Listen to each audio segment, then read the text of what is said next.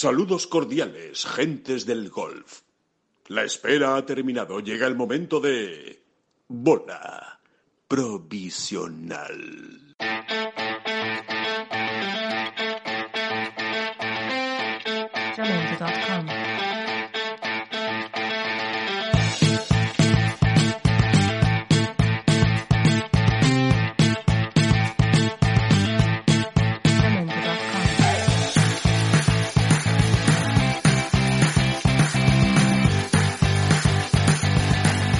Hola, ¿qué tal? Muy buenas a todos y bienvenidos a una nueva bola provisional. Eh, vamos a, bueno, a, echar una charla yo creo que interesante. Vamos a, hoy vamos a aprender un poquito de golf. Yo creo eh, que vamos a aprender un poquito de golf. A poco que tengamos los oídos un poquito abiertos y, estemos despiertos, seguro que, alguna cosita interesante nos va a dejar nuestro invitado de, hoy. Eh, ya sabéis que, hemos hablado un poco con, todos los sectores del golf, ¿no? Bueno, pues hoy vamos a hablar con un gurú del golf. Yo diría que es uno de los eh, grandes gurús del golf español o, uno de los grandes gurús españoles eh, de golf, aunque no vive aquí. Vamos a tener que trasladarnos, a hacer un, viaje nuevamente en el espacio para cruzar el Atlántico y volver a estar en Estados Unidos. Vamos a hablar con Jorge Parada, ¿eh? ya os lo digo para que estéis bien atentos y, y, oye, prestéis atención, que yo creo que va a ser muy interesante. David Durán, muy buenas, ¿qué tal? ¿Cómo estás? Muy buenas, pues sí, vamos a hacer un viaje en el espacio y yo diría que también en el tiempo, porque hay que decirle a los oyentes que este podcast se está grabando a las a una hora eh, que, que son las cinco y media de la mañana en Estados Unidos, pero es la hora que mejor le viene a Jorge porque a esas horas comienza su jornada laboral, ni más ni menos. Ni más ni menos, efectivamente. Eh, Jorge Parada, ¿qué tal? Eh, te pillamos despierto, ¿no? Aunque parezca imposible, ¿no? Sí, buenos días. Por aquí andamos despiertos ya y empezando un poco, un poco el día. Sí, que Jorge, que son, son horarios, son tus horarios habituales, ¿no? No es que hoy estés haciendo ningún, ninguna cosa anormal, ¿no? Sino que es que es así como tienes montada más o menos tu, tu vida en, vamos a decir, vives en Nueva Jersey, ¿no? Y trabajas en Jersey City, ¿no? Exactamente, exactamente. Vivo en Jersey City y aquí trabajo también en, en el estado de Nueva Jersey, justo enfrente de Manhattan. Ajá, no es mal oye, eh, oye, antes de nada, Jorge, si, si vives por allí, sobre todo acláranos, esa es un poco la patria chica de Bruce Sprinting, ¿no?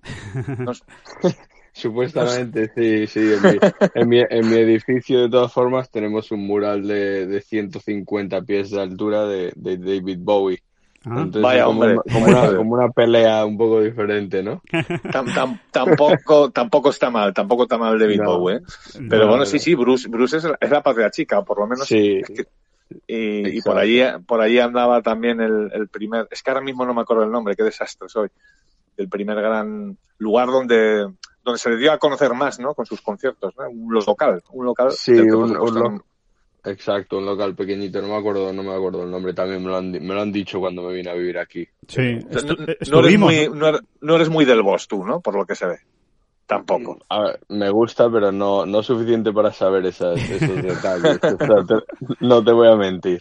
O sea, de, Tú friki de otras cosas, a lo mejor, pero de Bruce no, de Bruce Springsteen no. Sí, de otras cosas 100%. que, eh, bueno, aparte, aparte de todo eso, eh, Jorge, se puede decir que tú estás en, vamos a decir, ahora mismo, bueno, ahora mismo, hace unos días sobre todo, en la zona cero, ¿no? De, de, todo el coronavirus, eh, a unos pasos de Manhattan, Nueva York, yo creo que es la ciudad que más ha sufrido, sin ninguna duda, el, el azote de la, de la pandemia. ¿cómo, ¿Cómo has llevado tú todos estos, estos días? ¿Cómo ha sido, cómo ha sido tu vida? ¿Cómo, no sé si habéis tenido que estar mucho tiempo confinados, no mucho, eh, teniendo en cuenta que en Estados Unidos eso es difícil y hay, y hay pocos sitios donde realmente se hayan confinado. ¿Cómo, cómo lo habéis vivido? Sí, bueno, a ver, yo, yo estuve viajando y trabajando con, con mis jugadores y mis jugadoras, eh, pues como, como digo siempre, yo viajé desde el día 29 de diciembre hasta el día 24 de marzo que volví a Jersey City, viajé todas las semanas pues de, de Newark Airport, de aquí en, Nueva Jersey, volaba a, a, Florida, Arizona, Las Vegas y de vuelta todos los domingos y de vuelta los viernes.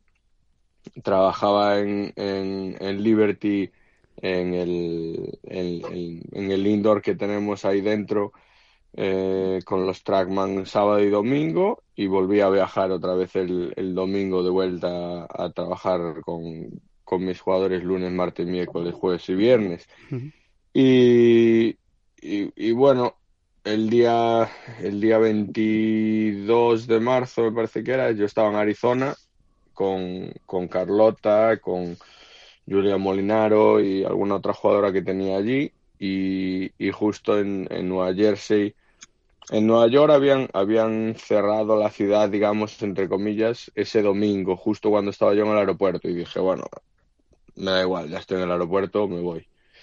Y, y, me, y me fui a y me fui a Arizona. De hecho, de hecho, esa era la semana supuestamente que se tenía que jugar el torneo del LPGA de Phoenix. Sí. Pues claro, yo ya tenía billetes, yo ya tenía todo, todo cogido pues para, para irme allí a trabajar con ellas y dije, bueno, pues no voy a desperdiciar. Además que vosotros que me conocéis un poco sabéis que me no me gusta nada eso de desperdiciar días y semanas de poder trabajar con gente, ¿no? y, y entonces me marché y luego, pues eso, el día 22 más o menos, eh, decidieron cerrar Jersey City, Hoboken, que es una ciudad que está al lado de Jersey City, eh, decidieron cerrarla en términos de cerrar pues todos los, los negocios, de, de, pedir a la gente que se quedase en casa y, y bueno, eso del día 24 me enteré por un contacto que tenía yo que Trump estaba pensando cerrar todos los aeropuertos y dije, pues aunque me gusta conducir, no me apetece conducir desde Arizona de vuelta, ¿no? tres días seguidos, pero y me, me, cambié el billete y me volví para, para Nueva Jersey y, y desde ese día, pues a ver, lo hablo con mis padres bastante. Eh, yo me quedé en casa desde el día 22 de, de marzo, de, sí, de marzo, perdona. Me quedé desde el día 24 25 de marzo que, que llegué de vuelta de Arizona aquí hasta el día 2 de mayo que abrimos el campo de golf. Salí de casa a lo mejor, no sé, cuatro días a hacer la compra y otros tres o cuatro días a caminar un rato. A ver, obviamente, eh, obviamente yo no tengo, yo no tengo todos los datos y es muy difícil opinar, pero la cifra de 100.000 muertos en Estados Unidos eh, echa para atrás, asusta, ¿no? Te, te, pone en guardia. Pero bueno, también es verdad que, que, que bueno, que, eh, por, por, por, por media aritmética, pues eh, en, en, cuanto al número de millones de población, eh, no, no, no sé si es lo que tocaba, pero ha, muerto menos gente por millón de habitantes que en España, vamos. que, lo tengamos claro también, ¿eh? sí, es un, sí, es un, pero bastante menos, ¿eh? pero bastante menos. Vosotros habéis estado aquí mucho y, sabéis cómo es el país, entonces claro. sí, sí, yo lo llamo que yo, yo, yo sigo diciendo que Estados Unidos sigue siendo un país de, de colonos, o sea, sigue teniendo el mismo espíritu, vamos, son, son, muy bestias en ese asunto, mm. y, y y, es así. Entonces, seguro que es, que es muy, seguro que hay muchas para, uno ve a, Trump, a Trump, como, se, hay que decirlo, ¿no? Se dice Trump, ¿no? Sí. Eh, y la verdad es que eh, a mí se me pone un poquito los vellos de punta simplemente con el flequillo y eso, ¿eh? De verdad. ¿eh? Sí, sí, sí. Pero, pero, pero, pero, pero, pero, pero la verdad es que eh, tampoco es, tampoco me parece muy, muy prudente. O sea, creo que hay que ser un poco más prudente a la hora de ponerse a, dar datos, a decir y a, y a, cagarse en los muertos de quien sea. Dicho con todos los respetos, ¿eh? eh y, y, ya pidiendo perdón de antemano al oyente. ¿no? Pero es verdad, o sea, es que es, es, muy complicado. sí, es muy difícil porque, pues por eso, porque, porque todo cambia, porque es un, es un virus nuevo, ¿no? Y entonces todo, todo cambia, lo que lo vamos aprendiendo todo un poco a poco. Ahora acaban de decir aquí en Estados Unidos que que en, en, el centro en el centro de control de, enfermedades este que está en Atlanta que es más o menos es lo que lo que ellos llevan y, se creen no y, y fueron los primeros ellos eran los primeros en decir hay que llevar guantes hay que llevar mascarilla hay que llevar... y ahora salieron hace dos días diciendo que habían descubierto después de muchos estudios que, que el virus realmente en las superficies eh, vive pero no se, no se pega a otra persona y que entonces claro pues a ver va cambiando. Pero lo que yo me refería es que por ejemplo Estados Unidos, pues el estado de Texas hace, hace un par de semanas a lo mejor que no lo miro porque una vez que abrimos el campo yo me puse bastante a, trabajar y me pero, pero el estado de Texas la última vez que miré yo a 300 y pico muertos y tiene 27 millones de habitantes. Claro, claro, claro. Claro, es que, pero es que el estado de Texas es del tamaño de, la península ibérica. Sí, sí, sí. o sea, De, terreno es el tamaño de la península ibérica, Portugal y España juntos. Entonces, metes a 27 millones de habitantes ahí en vez de 50. Claro. Y aún encima con una población que no es súper envejecida y, y que está esparcida por hectáreas y hectáreas, ¿no? Digamos. Y, y, claro, obviamente, pues es más difícil. Nueva York, Nueva Jersey, pues aquí en mi apartamento somos y mi edificio no es de los grandes, pero 20, 28 pisos y en cada piso pues a lo mejor hay 50 apartamentos. Entre que le das al, al ascensor para aquí, al botón del ascensor para allá, pues, pues obviamente se va a pasar un poco más, claro, claro. Y Manhattan lo mismo, obviamente. Claro, claro. Pero bueno. Em, a ver, para, para situar, eh, Jorge Parada es eh, entrenador de golf, eh, coach, bueno, llámenlo ustedes como, como quieran. Seguro que cualquier lector que haya seguido Ten Golf habitualmente sabe perfectamente quién es, pero para aquellos que a lo mejor no lo tengan muy situado, pues lo situamos rápidamente. gallego de nacimiento, muy jovencito se fue a Estados Unidos y la verdad es que ha hecho una carrera espectacular como, como entrenador. Empezaste en la en la academia del PGA Tour, ¿no? En el TPC Saugras, en, en, Florida, en Pontevedra Beach. Allí llegaste a ser incluso director de la, de la academia y poco a poco empezaste a trabajar también con el mundo profesional, con jugadores profesionales. Has, tenido varios, eh, varios jugadores eh, a tu cargo y ahora mismo, como referencia del golf español, eres el entrenador de Carlota Ciganda, aunque evidentemente también trabajas con, con otros muchos eh, jugadores. Así que, bueno, por, por situarnos un poco cómo, cómo, cómo es la vida de Jorge Parada. O sea, cómo llega Jorge Parada a Estados Unidos desde Galicia y, decide emprender esta, esta aventura. Sí, pues un poco, a ver, un poco por coincidencia y por, y por, pues como, como digo siempre, por estar en el lugar correcto y adecuado al, en el momento, ¿no? Pero yo empecé a jugar al golf pues sobre los 14 años, a base de, eh, de que mi primo Alfredo García Heredia empezó, había empezado a jugar al golf unos años antes y yo cuando iba a Gijón pues a visitar a mi familia, él era el, digamos, el familiar más cercano por edad y, y, se me iba quedando un poquito eh, vacío el, ir a, viajar a, ver a mi familia y no tener nadie con quien pasar el tiempo, ¿no? Y, entonces pues decidí ir un par de veces con él al campo de golf y, a partir de ahí pues me interesó y empecé a jugar golf. A eso de los 16 años más o menos, que ya estaba bastante enganchado, eh, vi una revista donde vi un anuncio en el que estaba Rafael Vera y estaba Alejandro Larrazábal, quiero recordar. Y era un, y era un, como si fuese un anuncio de, de la Universidad de Coastal Carolina en Carolina del Sur. Lo vi y de verdad me, no sé, me intrigó. Empecé a buscar y decidí que eso era lo que quería hacer. eh, en Con 16 añitos, qué suerte, qué suerte, Dios mío. Qué, claridad.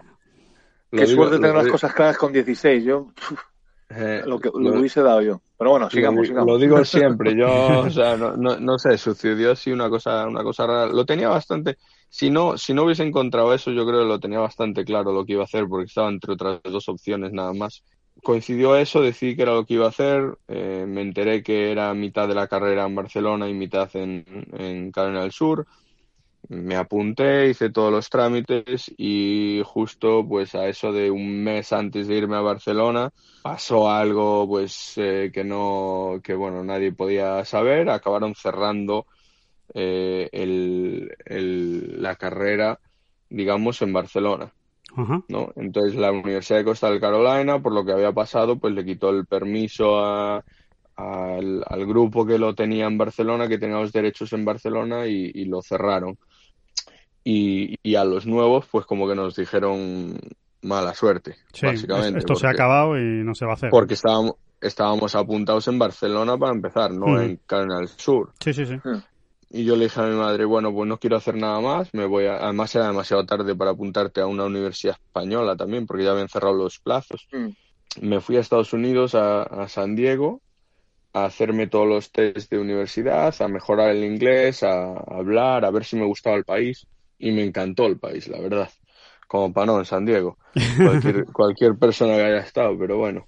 Y nada, volví a España, le dije a mi madre, sí, me quiero ir. Empezamos a buscar universidades con el mismo programa, empezamos a aplicar y, y coincidió que, que me acabé yendo a, a Campbell University, a Carolina del Norte, pues ese, ese siguiente año, ¿no? Digamos, 2000, 2003. Entonces, 2002-2003 me lo tomé un poco sabático, o sea, sabático no, pero para entrenar el golf y para hablar inglés mejor, Sí. y seguir mejorando y, y conocer un poco Estados Unidos para ver si me si era lo que de verdad me quería hacer pues, cuatro años y medio, ¿no? Y los cuatro años y medio acaban de pasar 18 ahora, Joder. así que Sí, sí, sí, sí. Y ya después de Campbell University es cuando empiezas, eh, digamos, ya a relacionarte con el mundo de la enseñanza o, o, o cuando, cuando decides que, que ese va a ser tu camino. una de las cosas que me di cuenta es yo yo tomaba muchas clases cuando empecé, porque obviamente empecé tarde, y, y tomaba muchas clases con, con, los, con mis profesores, con mis entrenadores en,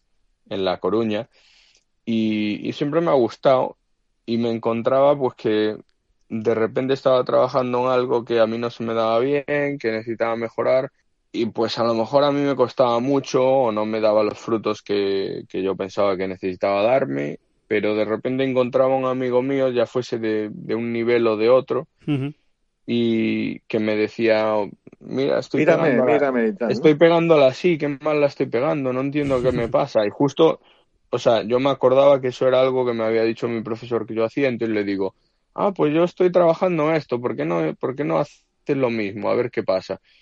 Y, y al día siguiente él hacía 68, yo hacía set- 73, y yo decía, bueno, pues esto obvia- obviamente aquí falla algo, ¿no? Y, pero, pero me empecé a dar cuenta que, bueno, que, que, que el ojo un poco para ver, para ver lo que me contaban y lo que, lo que hacían, pues que iba bien. Y me gustaba, me, yo disfrutaba de eso. Y en, en la carrera teníamos que hacer eh, prácticas todos los veranos. Entonces, cada verano yo me quedé en Estados Unidos. Entonces, la primera práctica de todas del año eh, en mi, después de mi primer año me coinc- coincidió que me fui a la academia que de aquellas era la academia de David Ledbetter, pero dentro de la academia de IMG en Sarasota. Y bueno, era una academia de alto rendimiento eh, a la que fue, por ejemplo, Ramón Vescanza, que lo conocéis, ahí, sí, sí. estudi- ahí estudió, él estudió ahí de, de, de junior, ¿no? Y, y bueno, y me fui ahí como de prácticas. Me encantó ver la vida de los entrenadores estos. Volví a, volví a Campbell y le dije al director del programa, le dije, todas las prácticas que haga las quiero hacer dedicadas a, a esto, porque esto es lo que, esto es lo que me interesa, ¿no? Ahora ya, o sea, ya lo, lo se dio todo un poquito, pues porque el primer año ese, el, el año que volví, que era para empezar mi segundo año, eh, había contratado, la universidad había contratado a un señor que de aquellas no era conocido, eh, que se llama David Orr. Ajá. Y David Orr, que ahora es, mm, pues eso, como decís vosotros, un gurú, pues un gurú de pad mundial, eh, es de los más conocidos, trabaja entre, pues, entre él y Phil Kenyon, yo sé que, que se eh, comparten mucha información eh, de cierto, sobre ciertas cosas y cada uno tiene su área de, exper- de experto, pero, pero aprendí muchísimo de él y justo lo habían contratado para, para enseñar a los alumnos que querían dar clases de golf a cómo enseñar el deporte mejor, ¿no? Y, y entonces yo empecé a tomar todas las clases que daba él, que eran todo clases pues sobre geometría de golf, sobre biomecánica de golf, sobre anatomía, sobre eran todo, todo relacionados con golf. Entonces yo tuve una suerte muy grande porque en otras universidades no estaban ni tocando esto Claro, siquiera. claro, claro. Sí, sí. Te tocó sea, a alguien no- muy avanzado, sí, sí. Pero bueno, y una vez que conocí a David, a David Orr, y David Orr era una persona, y sigue siendo una persona hiper, mega apasionada, eh, con, un, con un amor por la enseñanza increíble, y, y obviamente eso se transmite, ¿no? Pues eso ya fue lo que, me, lo que me hizo decir, no sé dónde voy a acabar o cómo voy a acabar, pero quiero dedicarme a esto.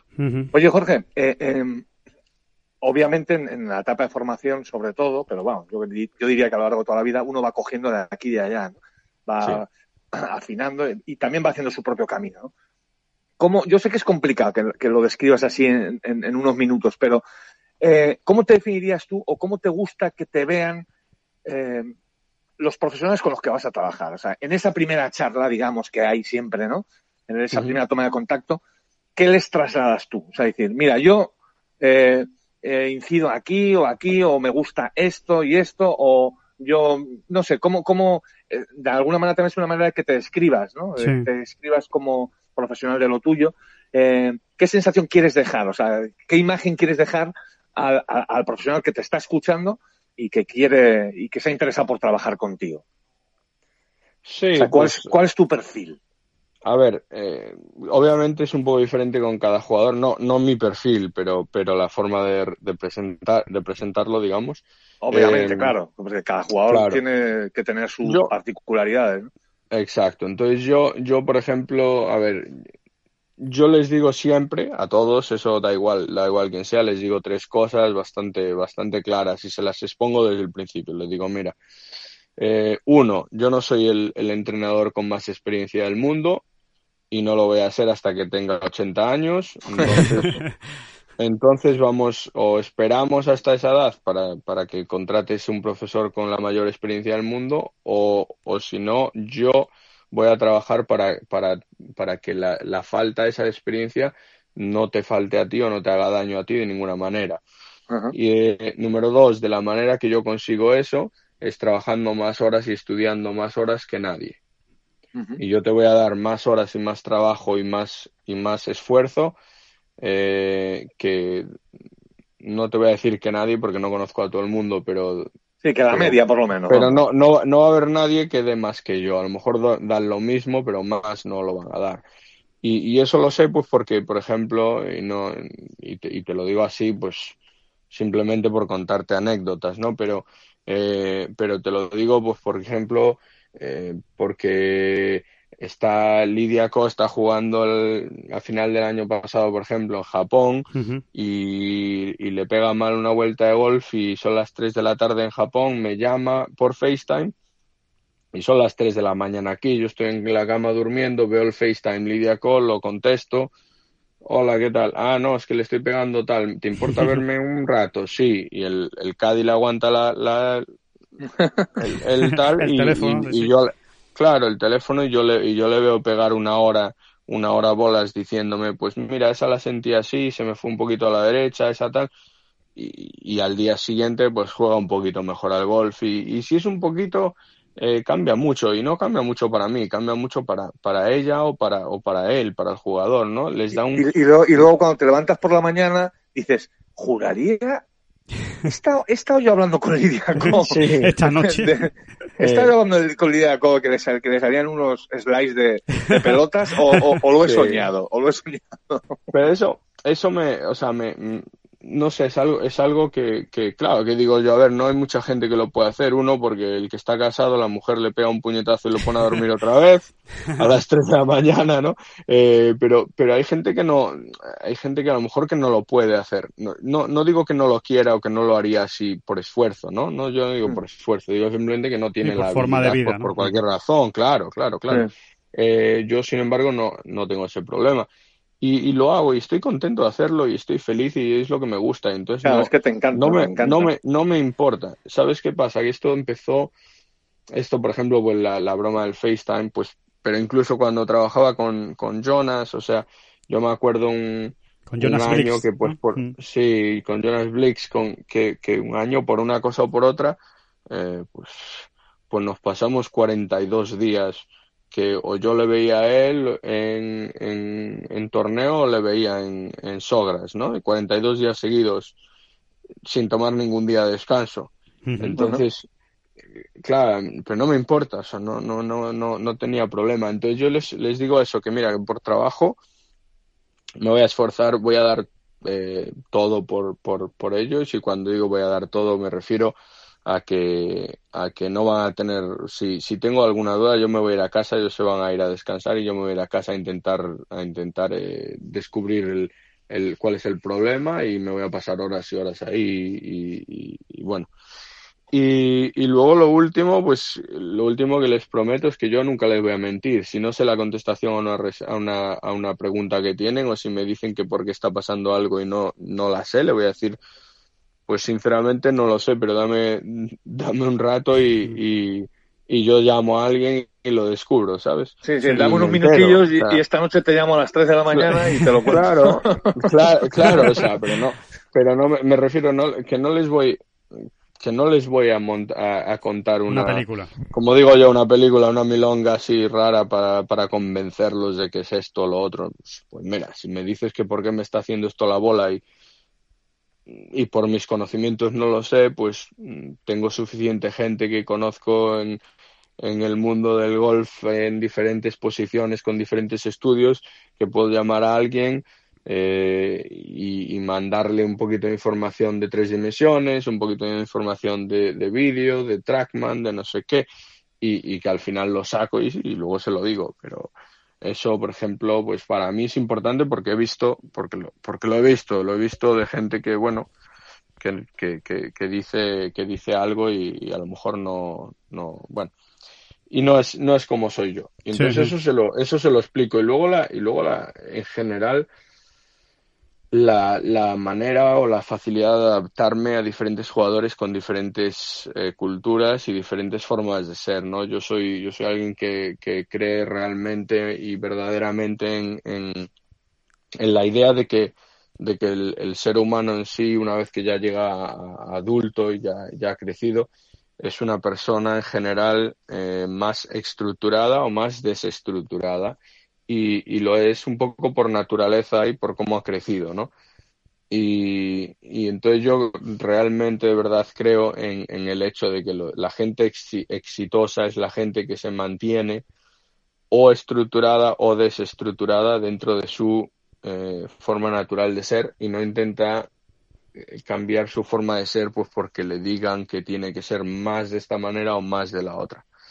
Eh, y eso por, todos los estudios que he hecho de, y análisis de, bueno, pues todo lo que he estudiado eh, y todo lo que he visto a la gente hacer, realmente lo creo. Entonces, no soy una persona que te va, que te va a hacer estructurizar tu práctica, digamos, o estructurar tu práctica eh, de una manera, pues a las 8 de la mañana tal, a las 8, a las 9 tal, a las 10 tal, a las diez y cuarto tal, haces este ejercicio 15 minutos, haces este... Si no, si tu cerebro no funciona de esa manera, eso te va, te va a causar problemas, ¿no? Uh -huh. y, y, yo solo veo, entonces yo tengo alumnos pues que, que, tienen que ser un poquito más, no digamos al libre albe, albedrío, porque esta gente, sobre todo estos deportistas de élite, eh, saben muy bien lo que tienen, o sea, lo que quieren hacer, lo que quieren conseguir, ¿no? Eh, pero, pero la organización con la que lo consiguen, pues es diferente, ¿no? Eh, uh -huh. y, y, luego hay gente que no. Y, y, te, y te puedo poner dos ejemplos. O sea, por ejemplo, eh, Carlota es una chica que sabe muy bien exactamente cuando ella va a entrenar, sabe cuáles son las parcelas del juego que necesita y que quiere, que quiere trabajar ese día y que quiere irse del campo de golf con la, con las ganas y la, y la, y la habilidad de saber que lo ha mejorado, ¿no? Sí. Uh -huh. eh, pero ella saliendo de casa no tiene un, no tiene un horario de que de si va a patear primero o a pegar bolas primero. Uh -huh. O sea, eso no, eso no existe, ¿vale? Ella, uh -huh. en, su, en su cerebro ella sabe, pues te voy a poner un ejemplo que no es, es hipotético, ¿no? Pero eh, ella sabe que quiere trabajar eh, en, en, quiere trabajar el driver, quiere trabajar pues para pegar una bola con un poquito menos de efecto izquierda-derecha, por ejemplo. Uh -huh. con, con, los wedges quiere trabajar la, el control de distancia, el control de trayectoria, de altura.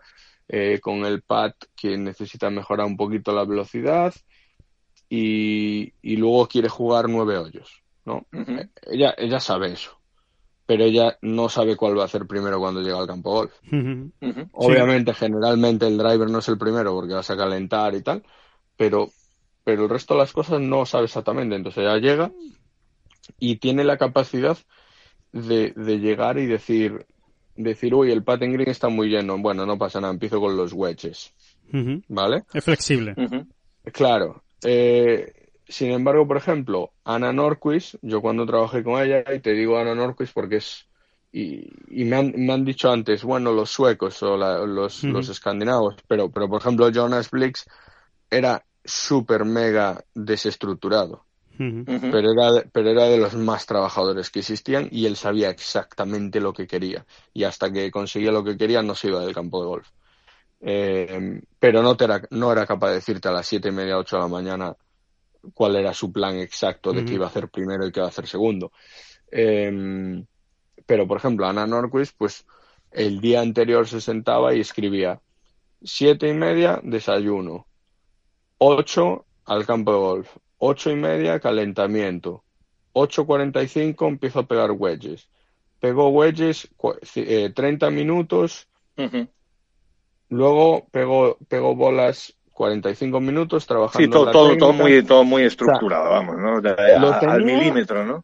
Pero, pero la hora de comer. Sí, todo. La, su, lo, vida, su vida. Sí, o sea, entre, entre ejercicios se tomaba, se tomaba siete minutos de descanso y los escribía. Ajá. O sea, no era, ¿sabes? No era un. Y, y, lo escribía. Y entonces, claro, pero a ella, a ella le funcionaba muy bien eso. Pero ella llegaba, ella llegaba al campo de golf y si ponía pad, hacía el pad primero y llegaba el patting green, el patting green estaba lleno, pues... Cortocircuito, ¿no? Cortocircuito no, ahí. No, no, Houston, no, no, Houston. no, o sea, eso, no, eso, eso era lo que le pasaría, por ejemplo, a alguien como Carlota o como Jonas. Sí. Si yo les digo, tenemos que patear primero, ellos llega, llegarían al campo de golf y dirían, pero ¿cómo voy a patear? Pero si está lleno, pero...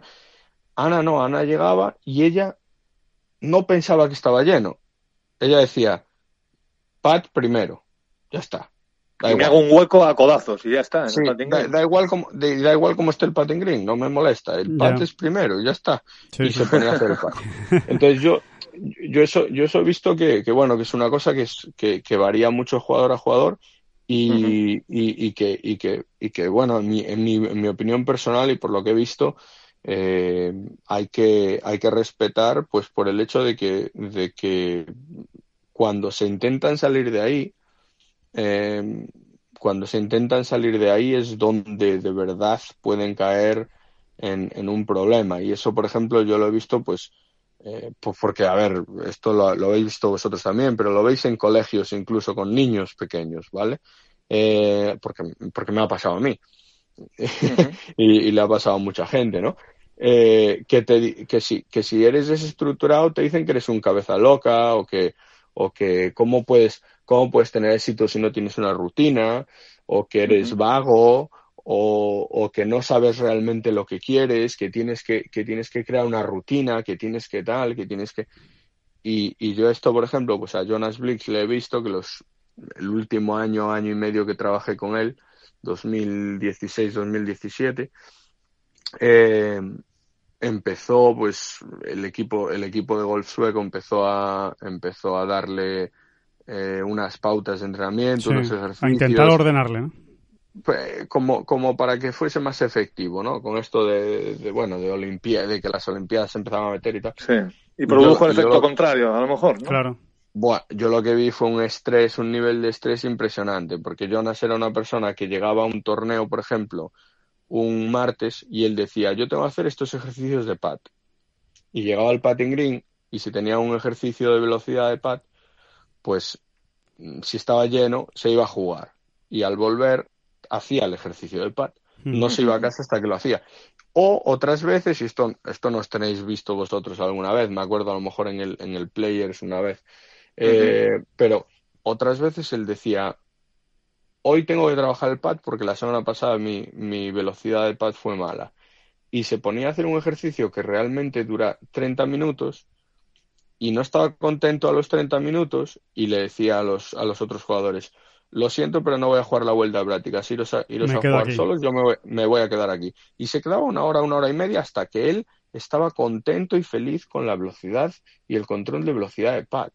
Entonces, eh, este, él, él sí, está, sabía está, que... claro, está, claro, que hay que, que hay que adaptarse como un guante claro. ¿no? a, a, a, cada jugador. ¿no? Claro, y una, una cosa, él, él sabe Jorge, lo que una... quiere. Claro, exactamente, exactamente. Una cosa, hay un, como un debate permanentemente abierto. Yo creo que el último, mm, bueno, primero te explico, ¿no? El, el debate sí. que, que, yo te digo es el de, que, está muy bien que, no, que nos dé su versión o su, su posición alguien como tú, ¿no? En, la posición, que, o sea, en el, con la dedicación que tienes, ¿no? O, tu profesión. Y es el de el, el, golf natural, ¿eh? esa, aparente, entre comillas, lucha, ¿no? Entre el golf natural, ¿no? El swing más natural, el, el y, y, y, esos robots que supuestamente se están creando en los últimos años, en las últimas décadas, los últimos lustros. Eh, el último que hablaba de eso se refería, si te acuerdas, Alejandro, fue Carlos Pillem, ¿no? Sí, sí, sí, Pillem. Pillem, para decirlo bien, para decirlo exacto, bien. Pillem. Sí, eh, como diciendo que, que, quizás esté perdiendo, ¿no? Un poco de naturalidad, un poco de, bueno, de manos, de tal, ¿no? Tú, eso, ese, ese debate lo ves abierto, crees que es así, eh, están saliendo más robots de, de las escuelas, se está de las perdiendo frescura, ¿no? Se está perdiendo frescura, realmente la gente sale como demasiado germanizada a jugar al golf, ¿o no? ¿Cómo lo ves, Jorge?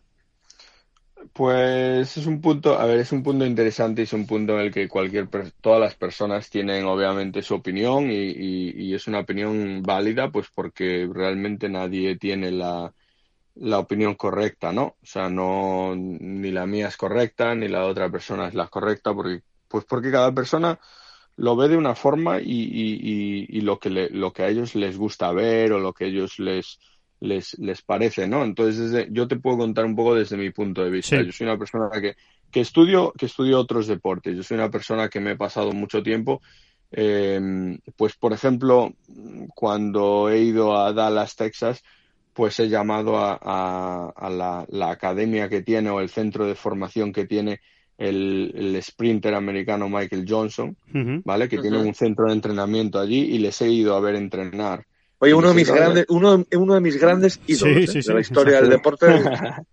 De verdad, de verdad. Es, es, es, un, es un tipo absolutamente peculiar, además. sí, sí, Las disciplinas que mezcló y en las que triunfó, verdaderamente casi no se había visto nunca. Es una auténtica locura. Y cualquiera que sepa un pelín, solo un pelín de atletismo, lo entendería. Sí, pues, pues, pues él tiene un centro de rendimiento y el centro de rendimiento básicamente él entrena pues a, atletas de, de atletismo, de, de, sprinters y cosas así, pero también entrena pues algún, algún jugador de fútbol americano, algún jugador de baloncesto que quieren mejorar su, su arranque o su velocidad punta o cosas así. Y, y, les, y les he ido a entrenar, a ver entrenar. ¿Y por qué les he ido a ver entrenar? Pues porque al final estamos entrenando a atletas de élite. Da igual, da igual que le peguen una bola de golf, que, que, que corran, ¿no? Eh, que corran, que salten, que hagan lo que quieran. Y tú ves, y tú ves cómo entrena esta gente, ¿no? Y, y es impresionante la cantidad de tecnología que utilizan todos los días. O sea, tienen, tienen, tienen mediciones del pie del atleta en tres dimensiones cuando pisa en una pisada normal todos los días para ver si la pisada mejora o no. O sea, ellos miden y miden cómo la pisada del pie, cómo el pie se expande cuando pisa y cómo se contrae cuando intenta empujar de ese pie para salir adelante, ¿no? que, que, claro, nosotros nos ponemos a pensar y decimos, bueno, la naturalidad de correr, pues pues corre. Si quieres correr más rápido, pues sal ahí y corre, corre natural. pero, pero en este centro de rendimiento no lo hacen, ¿no? Pero luego tú te ves, pues por ejemplo, un documental como, y, he tenido la suerte de preguntarle, no, gracias, o sea, por mala fortuna, pues no a, no a ellos en, en, en particular, pero a gente, a gente de Puma que ha estado cerca de ellos, que los conoce, pero tú te ves el documental de, de Bolt y ves cómo entrena Usain Bolt o cómo entrenan los jamaicanos y no, no hacen nada de eso. Claro. ¿Vale? Entonces, eh, entonces, claro, ¿quién lo hace correcto y quién lo hace incorrecto? ¿Sabes? Sí, al final el, pues el, término medio está en el término medio estará la virtud, como casi siempre. ¿no? al final, pues al final los dos tienen éxito y los dos se respetan. El, entrenador de Bolt, que es el señor jamaicano mayor, que no usan tecnología, que, que, que o sea, usan tecnología, pero vamos, que no usan este, este nivel, este nivel de tecnología de análisis, de análisis de, de ángulos de las rodillas en el sprinter. ¿Vale? o sea, es que en, en, el centro de alto rendimiento de Dallas tienen una, unas cámaras que siguen al corredor desde el momento que el corredor sale hasta, hasta los 100 metros y, le van grabando y luego lo meten en un ordenador y en el ordenador le graban los músculos y les ven y le ven los ángulos y el ángulo cambia y cuando cambia el ángulo le explican, bueno, aquí es que te levantaste a más de 35 grados antes de llegar a los 20 metros y entonces ahí pierdes velocidad. Bueno, hasta ese punto, ¿no? Que, que, por ejemplo, un tío como Bolt, pues que rompió todos los récords, no lo, no lo tenía. Que a lo mejor lo tenía y hubiese sido peor, corredor. Sí, nunca sabes. y que, o que, o que a lo mejor el corredor que está en Dallas no lo tiene y puede ser peor también. Yo lo que veo en el golf es que, a ver, al fin y al cabo, cuando tú miras al, al, top 20 del mundo, eh, yo creo, yo creo que si de verdad te pones a, te pones a analizar, eh, te das cuenta que, que, yo personalmente no pienso que haya robots. Eh, yo veo, yo veo un tío como John Rand que tiene un swing eh, súper cortito, eh, levanta el pie izquierdo en el backswing. Eh, ves un tío como Rory McIlroy que, que personalmente lo hace entre comillas lo que llamamos natural, que realmente el, movimiento de golf, el movimiento de golf no es un movimiento natural. el movimiento de golf no es un movimiento de las cosas más antinaturales que hay claro no es, un, no es un movimiento no es un movimiento natural mira es, curioso es curioso pero como has citado el número 20 del mundo sabes quién es el número 20 del mundo ahora mismo que es que es para analizarlo su swing también. Pues mira es Son Lowry es Son Lowry. claro claro claro Son Lowry. Eh, pero por ejemplo pues tienes a Baba Watson. Baba Watson hace muchísimas de las cosas en su swing que hacían, que hacían muchos de los golfistas antiguos. Levanta, levanta el pie derecho al ser zurdo, levanta el pie derecho en el backswing, el, el, el palo se pasa de paralelo en el backswing, eh, hiper mega rotación de las caderas y, completamente libre. El, los dos pies en el aire en el impacto, Patrick Reed, los dos pies en el aire en el impacto. Eh, entonces, cuando empiezas a mirar, pues hay un poquito de todo. Justin Thomas saltando, eh, también los dos, los dos talones en, en, el aire, en el impacto con el driver. Entonces, tú ves, tú ves a gente pues que tiene, que tiene unos swings que, que cuando los miras son diferentes. ¿Qué pasa? Que es lo que sí que estamos haciendo es que estamos llegando a un punto en el que hay menos y menos y menos jugadores que físicamente se ven diferentes.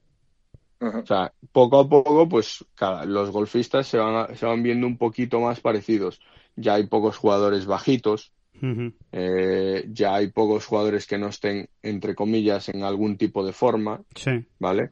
Y, y, para eso yo también tengo una peculiar forma de verlo, el tema de, la forma física, ¿no? Porque yo no me refiero a forma física a que, a que estés como Rory o como Tiger. Eh, forma física me refiero a que Shane Lowry, dentro de, cómo se ve visualmente, estéticamente, es un tío que tiene muchísima más flexibilidad que a lo mejor que a lo mejor yo que, que, me veo que me veo digamos más entre comillas más fit más más eh, pues sí flexibilidad o coordinación incluso no eh, claro oye en ese sentido eh, perdona Jorge qué te parece lo de Chambo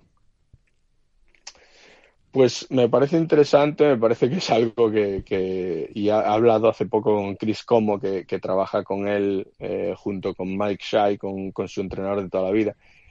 Y, y, me parece interesante porque, porque, a ver, de Chambó, que yo lo conocí el primer año que salió, que salió al tour, y, volvemos a lo mismo, pues por el, por el, contrato de Puma y de Cobra, pues llegué a conocerlo un poquito. Es un tío interesante, es, es, gracioso porque, porque se lo estudia todo tanto y, lo quiere, lo quiere tanto, tanto, tanto que lo, que, que si él no, volvemos a lo mismo, si él no sabe algo, eh, él busca el conocimiento, ¿no? Y entonces el tema del físico y el tema de pegarle más fuerte a la pelota y todas esas cosas, pues dentro de sus obsesiones que tiene, pues como otras obsesiones, pues dentro de sus obsesiones se fue creando un poquito más y más y más y fue, fue buscando a pues entrenadores físicos, a profesores de golf, a biomecánicos que supiesen más y que estuviesen un poquito abiertos a, a hablar con él y a enseñarle un poco más sobre cómo poder conseguir esas cosas y, puso un plan de trabajo y, lo, y lo ha conseguido. O sea, otra gente eh, se mete la cantidad de, peso que ha metido, de masa que ha metido él en el cuerpo y, no, y no hubiese ganado el, la velocidad de, swing que ha ganado él. Él la ha ganado porque, porque la idea de meterla más ahí la metió de una manera específica con un entrenador, a la vez que estaba trabajando la velocidad de swing con otro con un entrenador de golf el entrenador físico estaba controlando todo, estaba controlando que, hubiese más velocidad y lo tenían todo en un plan muy, muy, muy, muy rígido, o sea, más rígido de lo que nos pensamos la mayoría. Y, bueno, es interesante y veremos los frutos que da. Por ahora, obviamente, eh, claro, siempre puede haber alguien que diga, bueno, pero no ha ganado nada.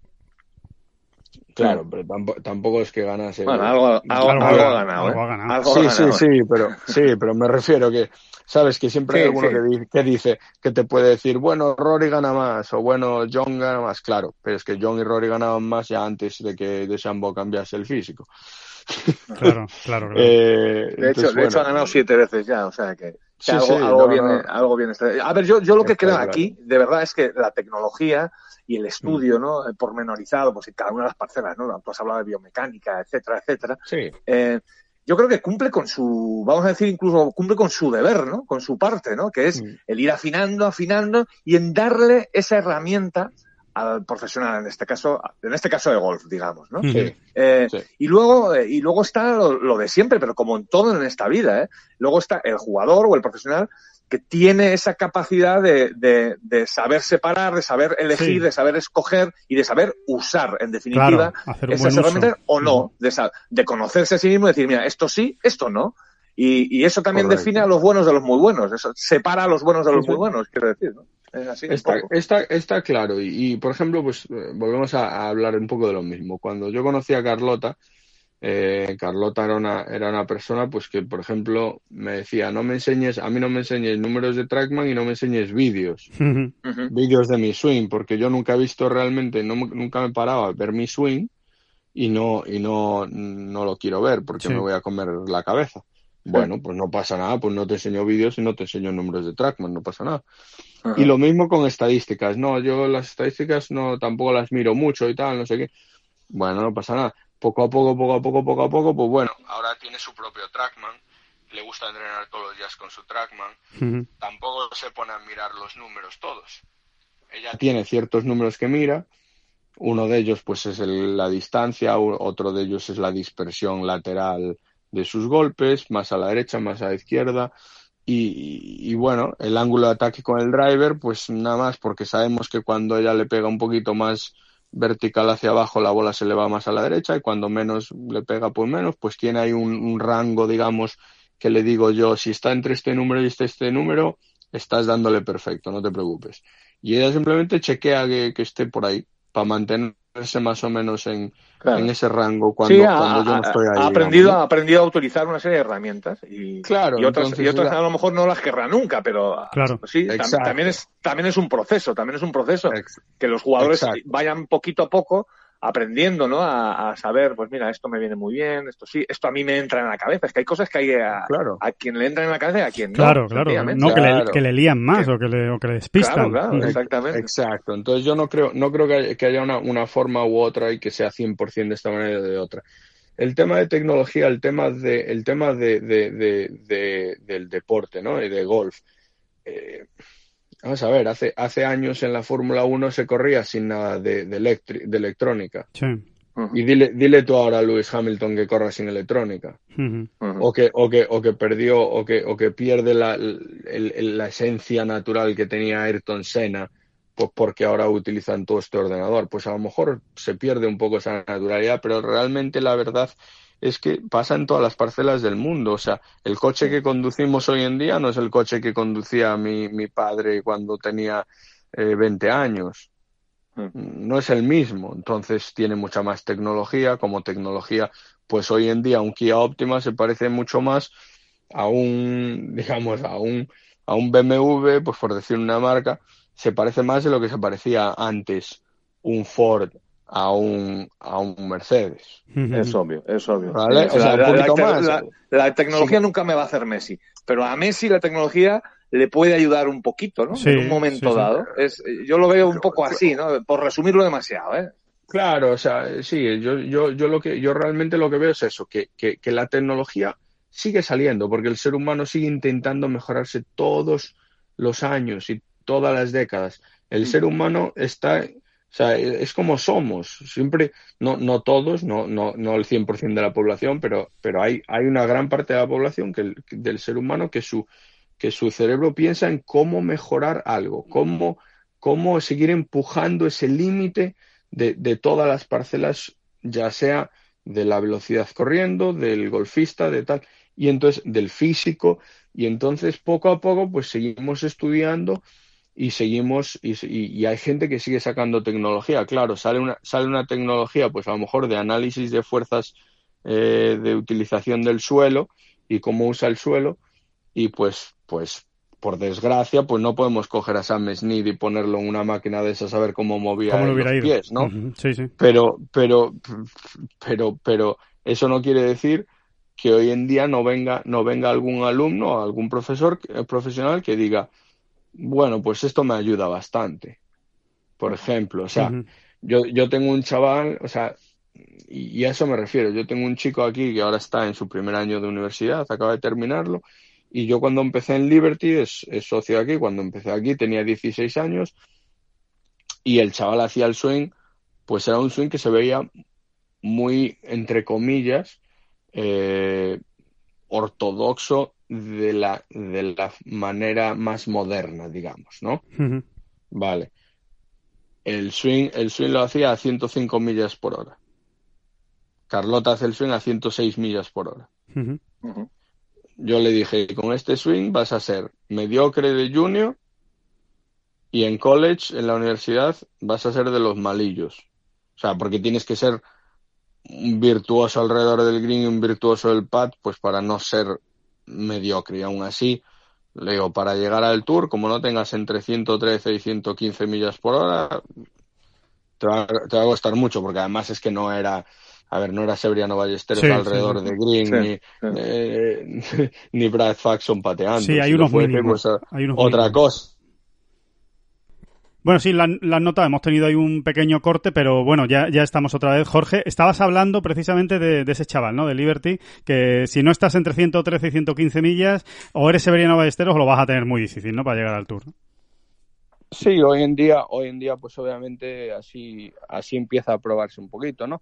Y, y no, no es que sea hoy en día, antes era otro número diferente, pero, pero había gente que Jack Nicklaus le pegaba bastante fuerte a la pelota y otros, y Sam Smith también le pegaba bastante fuerte en relación a otra gente, ¿no? Pero y se ve, y se, ve, ojo, exacto, y se ve, claro, sí, y se ve, se ve también le pegaba muy fuerte, o sea, había mucha gente, Greg Norman le pegaba muy fuerte, o sea, eh, Johnny Miller, había gente que le pegaba bastante fuerte, ya de aquellas, lo que pasa es que no lo teníamos medio como lo tenemos hoy, pero, pero bueno, yo le dije eso y le, y le pregunté que si quería, que sí, que, que si estaba dispuesto él a, a hacer ciertos cambios que a lo mejor le diesen un poquito más eso y ver y ver obviamente todo tiene un riesgo no ver el riesgo y, y, lo que lo que puede pasar. Y él y él estaba 100% eh, con que, que, sí que quería probar a ver y, y, a ver si podemos conseguir más. Bueno qué hicimos o sea era un swing pues si tú lo ves es un swing que, que dirías bueno pues se ve bien no se ve ningún movimiento raro ni nada así bueno lo primero que le dije es, tú tienes cierta limitación de giro de caderas, eh, necesitamos girar un poquito más las caderas en el backswing y los hombros para conseguir un poquito más de longitud de backswing y conseguir un poquito más de velocidad. Le levantamos el talón izquierdo un poquito más a los Niklaus en el backswing, le dejamos que girasen un poco más las caderas tipo Sam Snead en el backswing, el, el, palo, el palo pasó con el driver de estar justo corto de paralelo al, al, al suelo, ha pasado paralelo al suelo y, y, y, los hombros de girar alrededor de 90 grados a girar 120 grados, uh -huh. 125 grados, mucho más giro que antes. Y, y, y, ahí empezó a ganar un poco de velocidad, ¿vale? Y ahí subió de 105 106, se puso en un, en un mes, en una cosa, una, unas semanas, un mes, eh, se puso en 112, 113. Y, y, luego empezamos a trabajar en cómo usar el suelo, en intentar, en intentar usar el suelo más, con más fuerza, con más potencia, intentar usar las rodillas para, para presionar contra el suelo, para, para luego usar esa fuerza vertical otra vez hacia arriba para crear más velocidad de cabeza del palo. y, y, por ejemplo, ayer estuve trabajando con él y ayer pegó un par de bolas con 124, 125 millas por hora de, velocidad. O sea, que le ha subido 20 millas por hora. es una burrada. Cuando juega, no juega con 124 en el campo. Juega con 117, 118. Pero, uno, las estadísticas de calles cogidas no le han bajado. Y dos, le está pegando pues 305 yardas de carne. Ajá. Claro, de, vuelo, de vuelo 305 y 320, 325 de total. ¿Y, dónde dices que trabajas tú, eh, Jorge, para, para, pasarme yo por ahí? a, ver si te, a ver si te pilla a mano, David. ¿eh? ¿Dónde dices, ¿Dónde dices que estás? ¿Dónde dices que estás tú, por ahí? No pasa con todo el mundo eso. ¿eh? Yo te lo cuento ahora. No doy, no doy, no doy garantías. Ya. Oye, bueno, una, una, una pregunta. es un poco eso que te digo, este chico. sí, sí, sí, Está claro, está claro. Ha mejorado muchísimo su ranking, ha mejorado muchísimo y, le está, le sigue. Claro, el riesgo era hacer eso, que no ganase velocidad o hacer eso y que perdiese eh, consistencia o precisión, ¿no? Y aunque que perdiese un poquito, si, a ver, si gana, si gana 30, 35 yardas de distancia, que perdiese un poquito no pasaba nada. Claro. Pero, pero, pero perdiese demasiado, pues pues un riesgo, un riesgo. Y yo le dije, pues mira, si esto vemos que va en la dirección incorrecta en un día o dos días, o sea, en cuanto lo hacemos, pues lo dejamos y no pasa nada. Pero es un riesgo que y el y otro jugador te dice, pues no, no estoy no no es la forma en la que quiero moverme. Bueno, pues no pasa nada, pues no es es que no es no es mi forma o, o nada. Es, la forma del jugador. Te adaptas a lo, que, él te va pidiendo. Claro, lo que mejor le, le, vaya a él, porque al final al fin y al cabo es, es la felicidad y, la carrera del jugador, lo más importante. Y eh, el futuro, el futuro de, esa persona, no el mío, el de ella. Que, bueno, vamos, vamos ya acabando, que, ya estamos alrededor de la hora de, podcast y la verdad es que se, nos ha pasado rápido, ¿eh? pero eh, yo, tengo una curiosidad, que es verdad que a veces es muy simplista, pero yo creo que, que, al, que al oyente le gusta, ¿no? Al, al, seguidor de golf. Eh, para Jorge Parada, ¿cuál es el mejor swing que hay o el que más te gusta? ¿Cuál es el que, el que tú pondrías como número uno? Uf. Eh, muy difícil. Hoy en, ahora mismo, hoy en día. Sí. Bueno, también puedes decir a lo largo de la historia, ¿eh? O sea, te, doy, te doy todo tipo de oportunidades.